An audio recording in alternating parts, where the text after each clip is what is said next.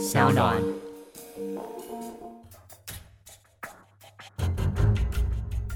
什么是真相？什么是正义？跟着台湾建识权威阿善师，重返那些离奇轰动的命案现场，请听阿善师的见识实录。各位听众朋友，大家好，欢迎呢收听今天的阿善师的见识实录。我是见识专家阿善师谢松善。那今天我们的小助理是，嗨，大家好，我是子荣。今天呢要跟大家聊的案子，是一起呢耗时二十多年，最后呢是靠 DNA 技术的进步呢而侦破的一个校园的女童命案，而且这个案子是我亲自侦办的。对啊，一般来说，大家都觉得说校园是一个最安全的地方，应该会万无一失。但没想到呢，在民国七十九年五月七号的中午，在台北市南港区的承德国小，却发生了一起女童遭到了奸杀的案子。阿善是当年也参与了这样子一个科学见识的搜证，到底现场又看到了哪一些的证物呢？案发的时间呢是在民国七十九年五月七号的中午。嗯，有一个六年级的承德国小的一个女童呢，突然就不见了。在中午的时候呢，哎，要吃饭，没有看到她回来。那大家呢，当时没有特别开始去找，结果等到下午要上课的时候又没看到。对，那那时候老师觉得很奇怪，有人就讲说，哎。会不会跟哦他的其他的同学哦去看一个就是呢一个运动会的闭幕式？哦，那个闭幕式有一些活动，是不是跟着那些哦选手呢一起出去了？所以呢，老师想说，也是当时也觉得奇怪。嗯，结果呢，最后等到这些呢去参加闭幕式的选手回来的时候，老师一问他呢，说：“哎，请问六年级的那个就是我们班上那个陈旭女童有没有跟你们一起去？”结果呢？那些呃选手跟老师没有啊，他没有跟我们一起去啊。这个时候才感觉到事态严重。对呀。所以呢，老师呢开始呢就发动，开始呢全校去找。最后呢是在一个礼堂的楼梯的那个顶楼那个地方呢，嗯，发现了那个女童。当时发现女童呢，她呢手脚都被捆绑，然后呢嘴巴好，还有呢眼睛等等呢，通通被胶布呢捆绑，然后呢沉尸在。楼梯的那个平台的地方，当然呢，就赶快呢跟警方报案，甚至于呢通知家属。对，然后呢，承德国小陈姓女童的案子就爆发了。当时呢，这个案子呢，我们接获通报以后，我有到现场去，嗯，真的是蛮惨不忍睹的，因为都捆绑，捆绑之后呢，甚至于还有性侵她，嗯，那性侵她女童一定是很痛苦啊，对呀，结果呢，她最后呢，经过法医相验的结果呢。他是有闷住他，但是他还是鼻孔有让他呼吸。可是呢，在性侵的过程之中呢，可能女童会想要喊叫啊、挣扎，所以呢，他捂住他的口鼻，最后导致他窒息死亡。当然，这个案子呢，刚开始的时候，我们就有到现场去采证。对，那采证就按照我们标准的 SOP 啊，包含楼梯的扶手啊、做指纹啊、现场的脚印。可是。因为老师呢到现场去的时候，他们没有现场保全的概念，嗯，所以呢，现场地板呢其实蛮多灰土的，灰土就会有脚印。可是发现几乎都被学校的老师几乎踩坏了。但是我们还是尽量的看能不能找到一些基证。终于呢，在女童的下体，还有呢现场有擦拭的卫生纸上面，就有找到 DNA。可是这个 DNA 呢，刚开始因为呢技术也没有那么进步，是。然后呢，也没有足够的档案，而且那时候 DNA 刚发展没多久，所以呢，后来这些东西呢，我们就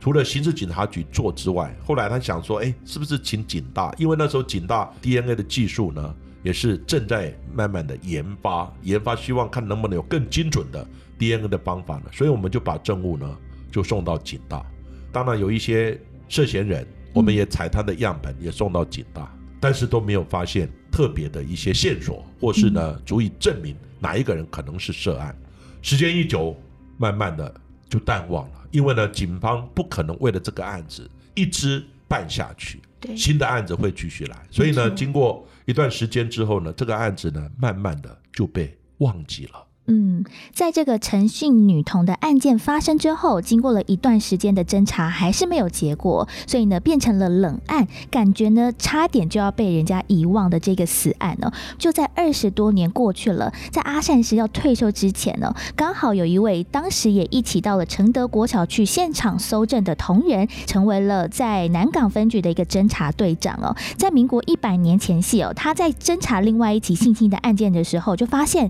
哎，他所侦办这个嫌疑犯跟当年哦，在民国七十九年这个陈姓女童的案件，好像可能有点关联呢，所以呢就把这个案件呢再调出来，也让这个案件呢可能有一个破案的曙光哎。其实这个案子呢，让我在办案的历程之中一直相信说，嗯，天理昭昭，冥冥中自有注定。没错，这个案子呢，你看经过二十年了，对啊，谁会想起这个案子？嗯。结果当时呢，参与现场收证的我的一个同仁，结果呢，后来他就转调外勤，就是呢到刑事组，那时候后来叫侦查队。结果呢转调外勤呢，经过一段时间之后，高升就到南港分局，也是案发的辖区的分局呢当侦查队长。嗯结果就在那一年呢，民国一百年，那时候呢，我虽然还没有届龄呢，可是自己有人生的规划，我就准备退休。就在那一年，南港分局的那个侦查队长呢，哎，他办一个他们辖区的一个性侵案件的时候，对，就怀疑其中一个嫌犯，就是呢那个嫌犯呢，很可能他的手法就很可能跟呢二十年前呢这个前去女童那个案子呢，好像很类似。嗯，所以呢，他突然想起这个案子，这不是冥冥中注定吗？对呀对呀，二十年你怎么会办这个案子就想到那个案子？没错，结果呢，因为他有到现场去，所以他想说，哎，现场应该还有一些证物啊。嗯所以我们现在冷案呢，我们虽然警方呢有成立一个冷案中心，可是冷案中心呢，你要突破，很重要的就是你要知道证物在哪里。没错，你没有证物，你即使冷案，新的科技有了，档案更多了，嗯你没有证物来分析比对，你根本就没有办法去发现哦新的一个比对的线索或是涉嫌的对象。因此呢，后来他就打电话上来，因为呢我们在楼上，他在楼下。嗯上来之后，哎，就请问七十九年五月七号呢，承德国小这个案子呢，证物在哪里？那时候一问呢，所有的人也都傻眼了。对啊，好久之前哦，好久，二十年的案子，谁会去 care？、嗯后来马上我就调档案，一调档案呢，哎，后来大家开始找，真的证物到哪里去了？嗯，因为所有的人都已经忘记了，而且应该有很多的人事异动吧，对，人事异动了，很多人根本就没有办这个案子。还好我是一直在原地不动，所以呢，我就知道，因为这个案子我有经历过，而且呢，印象很深刻，因为杀的情况实在太残忍了。所以呢，后来我就哎，对呀、想起这个案子，对，然后呢，我就动员到政务县去找，政务室呢找，哎，没有这个案子啊。那想说这个案子到底到哪里？这个证物到哪里去了？后来就调档案，嗯因为我们呢一般的现场勘查的相关的这些卷资啊，哈等等，还有勘查报告都会在那个档案里，就看那个勘查报告的记录，看那个证物呢如何交代，对，证物到底跑到哪里去了？嗯后来一查呢，哎，是有这个证物。我刚刚讲过，现场有小女童下体的一些采证物，对，棉棒，还有呢有卫生纸等等这些东西，而且用当时的技术有鉴定出 DNA，只是没有比到对象。后来呢一查查，哎，结果发现有送去警察大学去鉴定对，对，可是找不到回来的证据。哦，某年某月有送到警察大学，然后呢有鉴定，可是呢鉴定以后呢，陆陆续续也送一些涉嫌人去，可是这个证物并没有回来的一个记录。后来呢，大家就想说，哎，会不会还在警大？结果警大也二十年后了，嗯也很多当时呢承办的鉴定的这个老师呢也不在了，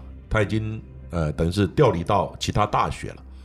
但是呢，当时接的人也不知道有这个案子，因为大家都对这个案子二十年的人事全非了，记忆也模糊了。后来警大老师很配合呢，我们的人派人去，就大家开始找。警大也有一个政务室，因为警大也有接法院或对外的案件。对，结果呢，开始在政务室找找找，终于找到了，太棒了，还找得到哎，还找得到二十年了，啊而且还冰存的蛮好的，因为警大有一个对政务的一个冰存室，还冰存蛮好的。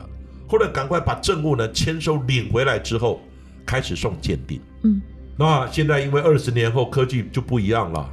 就分析出一些更精准的、更多的一个 DNA 的型别。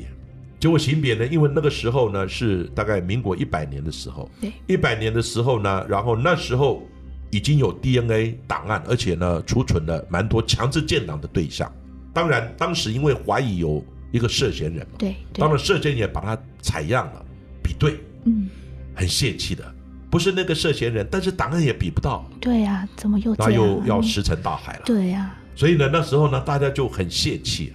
结果你知道吗？半年之后，突然的刑事局实验室呢打电话过来，说比到了，比到了。我说什么比到了？他说呢，承德国小陈俊女童的案子呢，比到档案了，让这个案子我们雀跃不已呢，又重新燃起了一个破案的曙光。大家好，我是阿善师谢松善。大家听了阿善师见识实录以后，会不会睡不着呢？如果你睡不着，可以收听呢 Sound On 另一档的原创节目呢，雀雀聊影剧，让好电影陪伴你入睡哦。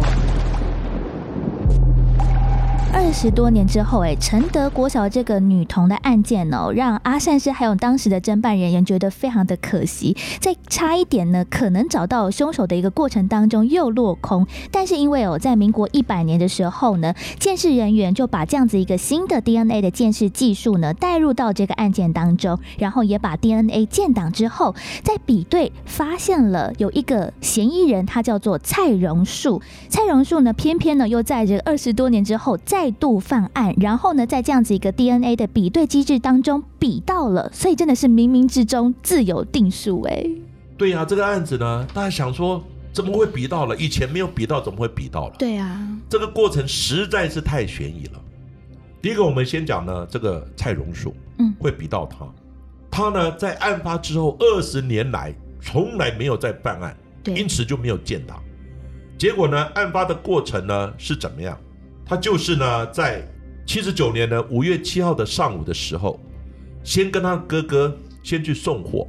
送货呢十点多的时候呢，他们就在路边呢就找了一个路边摊就喝酒，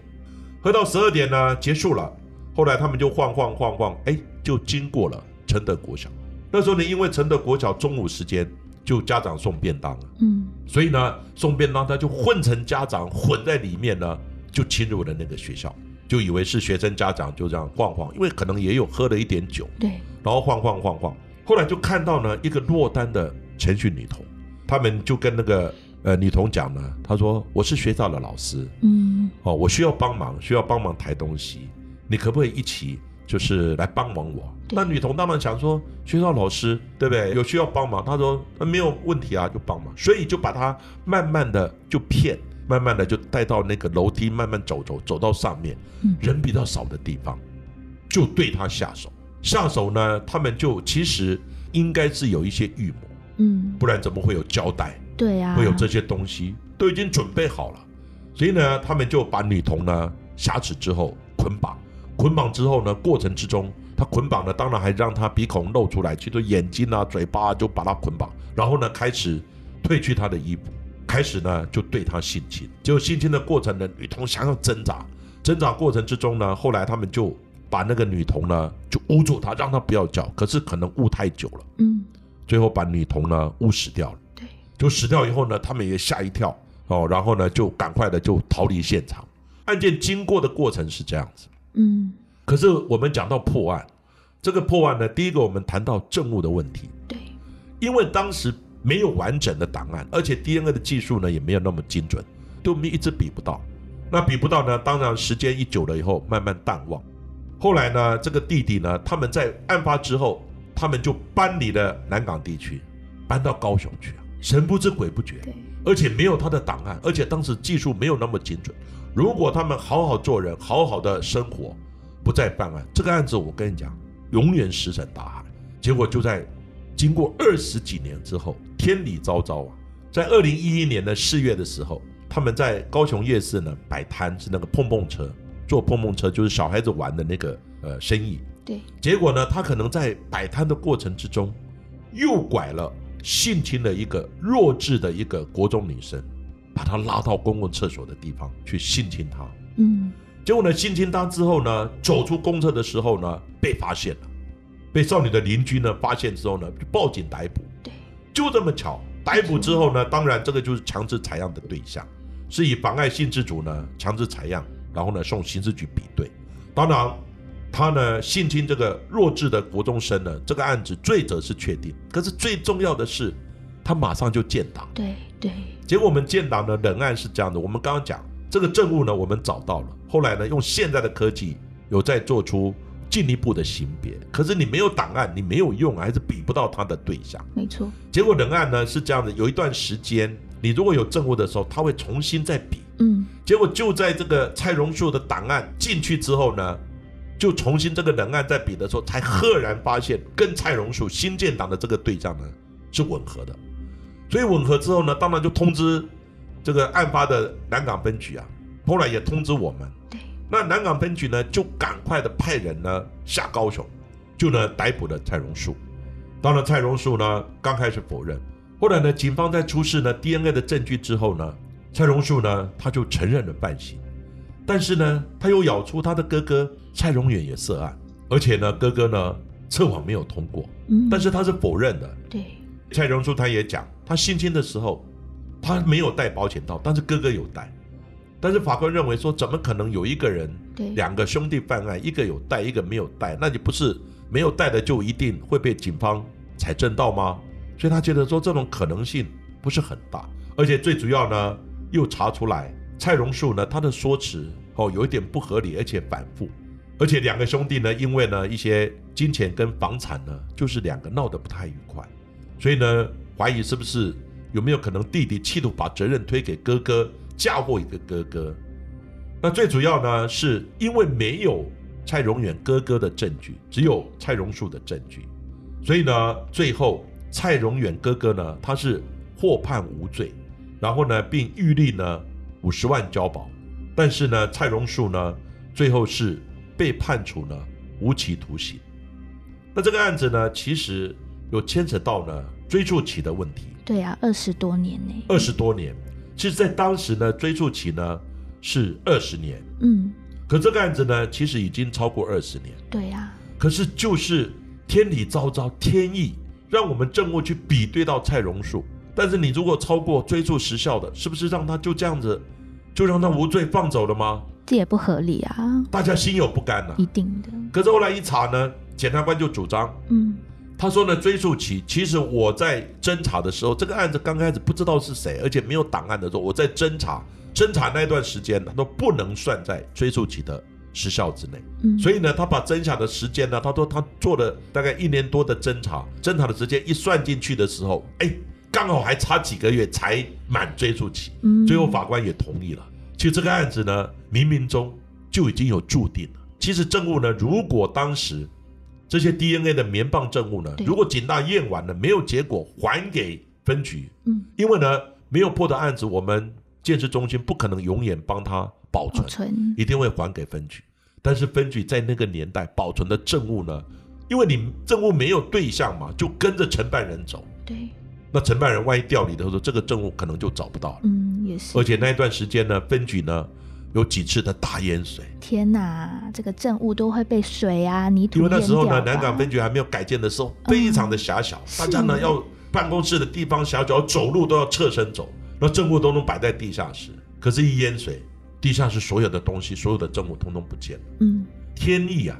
所以呢，一直在警察大学，所有的人都忘记了，警察大学因为很高，不可能淹水。嗯，如果把它送回来这个证物的话，那个证物绝对不在的，而且呢会跟着当事人这个走。那当事人有很多调离的，那证物你要怎么去追，怎么去查？所以呢，这个真是冥冥中自有注定。从证物的出现，再加上呢蔡荣树二十几年没有办案，就在证物出现之后，再次的用现在的科技比对，他再次的办案。然后办案以后，冷案中又再次比对，冥冥中就这样的一个巧合机缘，最后来突破这个案子。虽然最后蔡荣树是判无期徒刑，哥哥因为没有证据，对哦判无罪，但是呢，这个案子也给我们一个启示，不是案子破不了，是时机未到啊，天理会还被害人一个公道。嗯，而且这个案子呢，也是在阿善师哦，在退休之前前几个月呢侦破的，这也算是呢让一个真相大白哦，终于将凶手绳之于法。但是呢，其实女童的父亲呢，早在破案之前就因为哦太过的伤心、郁郁寡欢而病逝了，只留下了女童的母亲呢独自面对。但是女童的母亲也说，事情过了那么久，她也不希望那个悲伤呢继续留存在心中，所以在当时的凶手蔡荣树找到开庭。的期间，妈妈都没有出庭呢，只希望呢凶手可以受到应有的制裁。其实这个案子呢，当然最难过的就是妈妈，一定的。当然爸爸呢郁郁寡欢，最后呢病逝了。妈妈也真的不想再提起这个事，太伤痛了。还有不要忘了他的继任导师，对对，他继任导师还在，对啊，他有那个责任。一听到这个案子，他也是非常的感伤，因为大家都不愿意去面对一个学童被性侵杀害的案子。所以这个案子呢，也给我们很多很多的一个启示。好，那今天呢，也谢谢各位的收听《阿善师的见识实录》，我们已经来到第十八集了。大家有任何对节目的建议呢或想法，都可以留言给我们。也记得要在呢各大的收听平台来订阅我们的节目哦。下一集呢，请大家继续的听下去。